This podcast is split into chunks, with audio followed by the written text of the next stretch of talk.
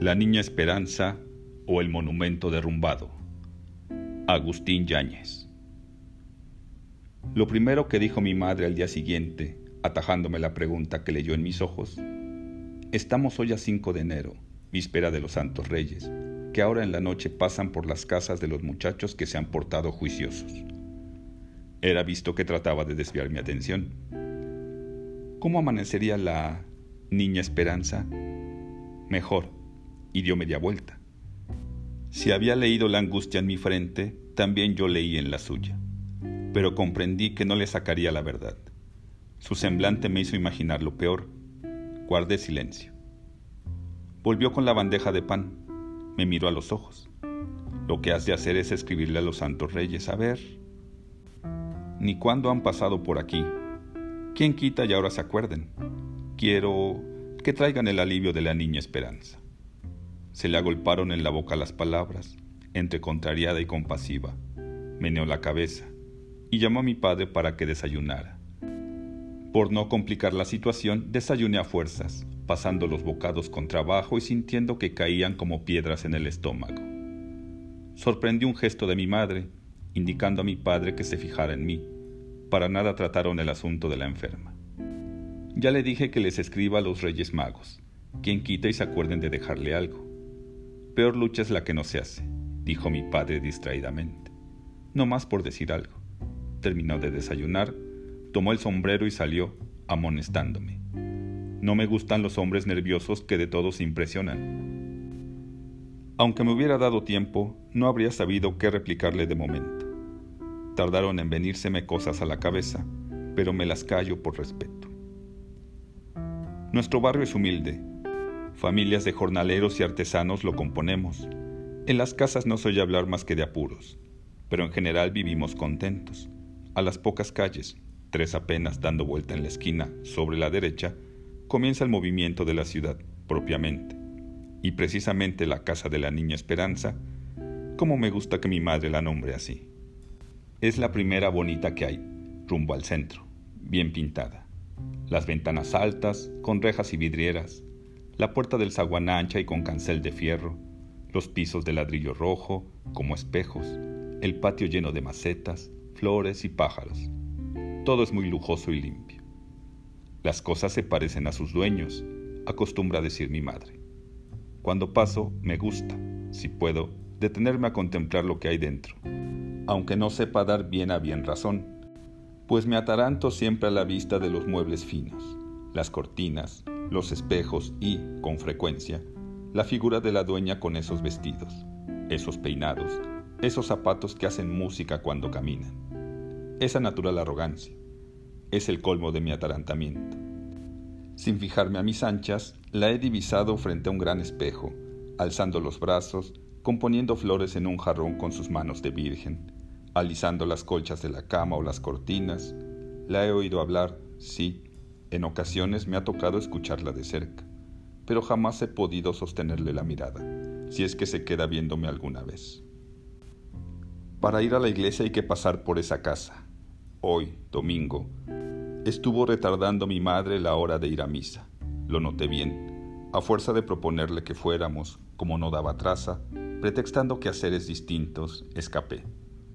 Sorprendí a los muchachos cariacontecidos, formando bolita en la esquina. Malo, me dije. Hasta los que ayer no daban muestra de que les importara lo de la vecina, se veían preocupados. Ya lo sabes, ¿no? Desahuciada. Eso, ¿qué significa? Se atropellaron las contestaciones, rivalizando en demostrar conocimientos. Que no hay ninguna esperanza, que no se aliviará, que le quedan pocas horas de vida, que los médicos nada tienen ya que hacer.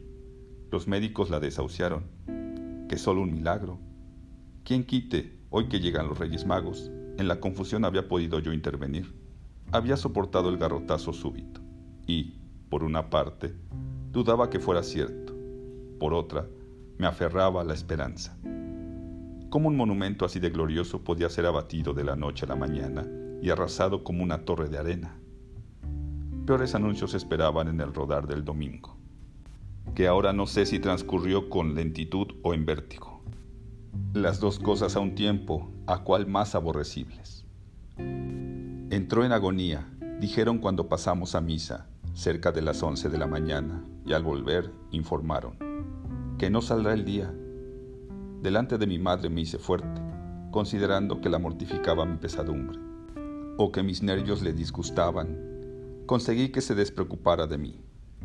Volveré luego a ver si puedo ayudar en algo, dijo. Sí, sí, ojalá pudiera yo también. Tú te vas a estar en la casa, sosegado hay que resignarse con la voluntad de Dios. Adivinó que le iba a replicar y se me adelantó.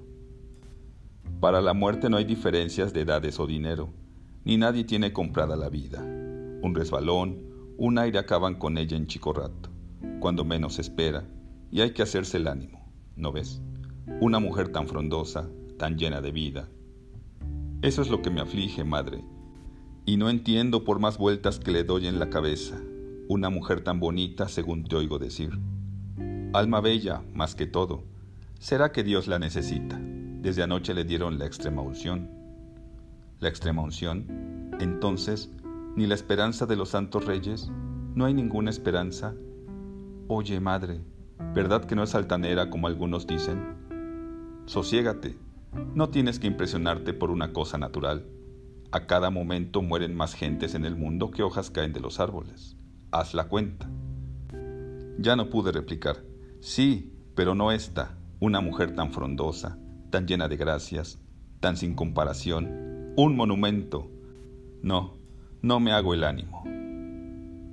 Cuando me quedé solo, no sentía ningunas ganas de salir a la calle y buscar a mis amigos. Por lo contrario, hasta la idea me repugnaba, y se me hacían odiosos los muchachos, imaginándolos hablar de la enferma sin respeto, con ociosa curiosidad. Además, necesitaba emplear bien el rato, antes de que volviera mi madre.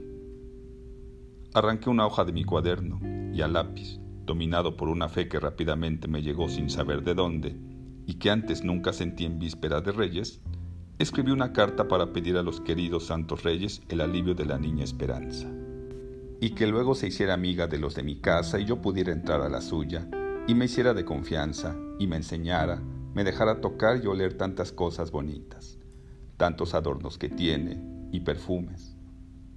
No resultó fácil. Primero, me turbó eso de queridos, pues fácilmente descubrirían la mentira, ya que jamás me había ocupado de ellos por considerarlo inútil. El propósito firme de quererlos mucho, si me concedían aunque no más fuera el alivio de la niña, me hizo dejar tranquilamente la palabra. Peor fue la turbación que me saltó cuando recordé la plática de uno de los muchachos al referirnos el otro día, con gran misterio, que había escrito una carta para pedirle a una niña que fuera su novia, y que no hallaba cómo entregársela. No sé por qué se me vino eso a la cabeza, y me hizo temblar de vergüenza el pensar y escribir eso de la confianza.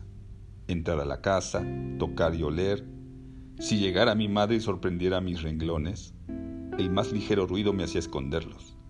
Acabé muy deprisa y guardé la carta donde nadie la pudiera encontrar. Metí la cara en un lebrillo con agua para quitarme cualquier huella de la frente.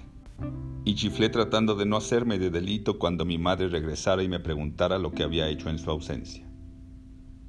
La espera se me hizo eterna. Siempre han sido para mí eternos los días que siguen a las posadas y a la Nochebuena. Eternos y tristes.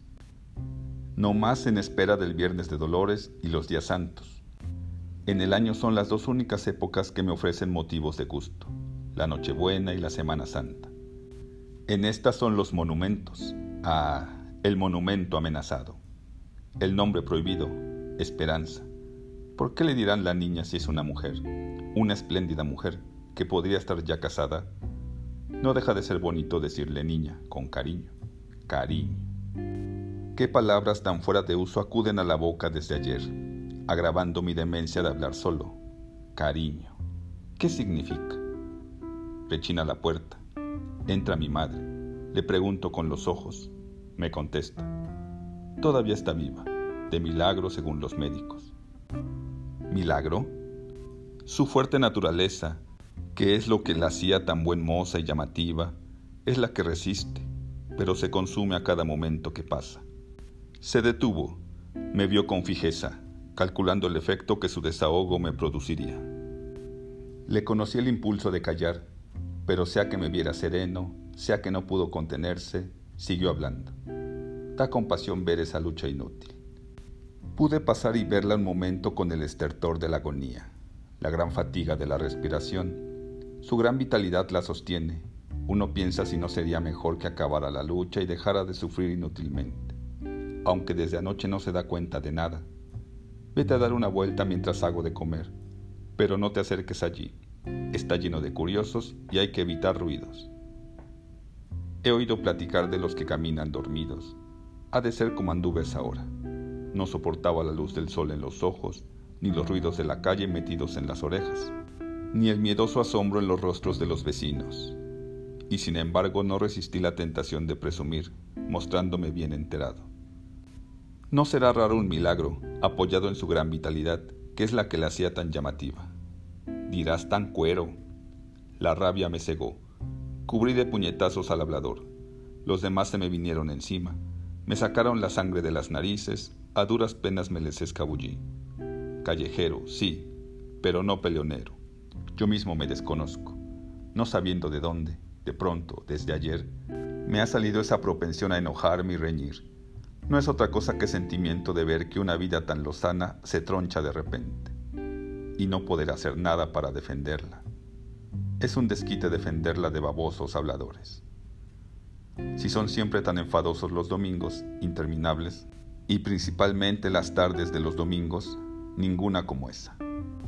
Para que no faltara contrariedad, un cilindro se puso a tocar cerca de la casa, traspasándome la cabeza, taladrándomela.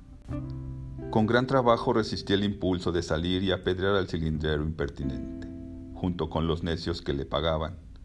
Acabé con jaqueca, viendo chispas, estallándome las sienes, el cuerpo quebrantado, el estómago revuelto, una sed insaciable, unas ganas inmensas de estirarme, de bostezar, de dormir, de no pensar. La tarde se había nublado, la fatiga me derrumbó en la cama. Desperté, por la mirada de mi madre supe que la niña vivía. Llévame a verla, Estás loco. Llévame, no seas mala. Llévame. Seguí con la terquedad mucho rato. Había oscurecido completamente y caía una lluvia sorda. El frío llenaba la casa. La tristeza me apachurra el corazón, madre. Yo también estoy triste, pero hay que hacerse el ánimo a todo en la vida. La vida, ¿de qué sirve si se acaba sin motivo? Acuérdate que hoy vienen los santos reyes. Bah, sin el niño Dios vino, quien quite, por las dudas, escríbeles, pidiéndoles, por ejemplo, unos pantalones que te hacen falta. ¿Quién puede pensar en eso? Más valdría que trajeran el alivio de la niña Esperanza. Eso es tentar la paciencia de Dios. Siquiera llévame, no seas mala. Mañana, si Dios quiere, mañana la verás. Voy a darte una taza de hojas de naranjo con azar. Mañana llegó mi padre con la noticia de que mantenían al agonizante con vida artificial. ¿Qué es eso, padre? pregunté con vivo asombro. No entendí o no supo darme la explicación. Vete a acostar enseguida, por si llegan los Reyes Magos. ¿Escribiste la carta? Sí. No. La escribiré. Unos pantalones, por ejemplo. ¿Qué hacer con la otra carta? Ya. Son magos y adivinarán dónde está, que les pido de cierto, que les ofrezco en cambio, quererlos en adelante. Para contentar a mis padres, escribí dos renglones con el pedido que me aconsejaban. Mañana, madre, seguro. Mañana. Simulé dormir, pero me mantuve atento a la conversación que no tardó. Sí, los traje. Vamos esperando. Eché dos vueltas. Oí decir que van a repartir su ropa entre los pobres. Parte el alma ver tanta vitalidad que lucha de balde. Aseguran que no saldrá la noche. El barrio entero parecerá vacío sin la niña. La niña, y puede que sea de tu edad. ¿Qué diferencia? Los sufrimientos chupan a los pobres en un santiamén, mientras los ricos se conservan. Además, ella siempre andaba muy arreglada, y eso disimula los años. Tampoco era vieja. Tampoco tú lo eres, pero eso de la niña la achicaba. No eso, sino su alma, que parecía no haber probado sufrimientos, y sin embargo, dicen que sufrió mucho en la vida. Ese misterio en que vivía me inquietó siempre. Sí, ya lo sé. A ti también ella te inquietaba. Eso es lo que la hacía sufrir más, siendo una mujer tan pura. No sé a qué te refieres. Una mujer de veras buena, que por una maldición estaba expuesta a que se pensara siempre mal de su carácter franco, caritativo. Es el peligro de las bonitas que no se casan. ¿Y por qué no se casó? Nunca me lo he explicado, con tantas relaciones que la visitaban diariamente y con tantas historias que le achacaban. Dios no la llamaba por ese camino. Monja entonces. En el mundo tenía su campo para obrar el bien, pero el mundo se la comía. Ella estaba sobre el mundo de murmuraciones y habladurías, que es distinto del mundo en que hay tantas necesidades por aliviar. Socorrerlas era su encargo. Y despertar tentaciones. En hombres corrompidos, mejor cállate, no vaya a despertar el niño que sigue muy nervioso. Es la primera vez que siente cerca la muerte. Sí, tal vez eso sea. No quiero pensar otra cosa. Cambiando de tema, ¿conseguiste mejor trabajo? Mañana volverá el de la renta y vence el plazo para el corte de la luz. No me resolvieron todavía, pero conseguí dinero prestado. ¿Más deudas? La misma conversación de todos los días me arrastra al sueño, a pesar de las muchas dolencias que la plática me causó, al grado de querer contestar, sublevarme. Desde luego, ¿por qué hablan de la niña como si ya estuviera muerta? Queridos Reyes Magos, ahora y en la hora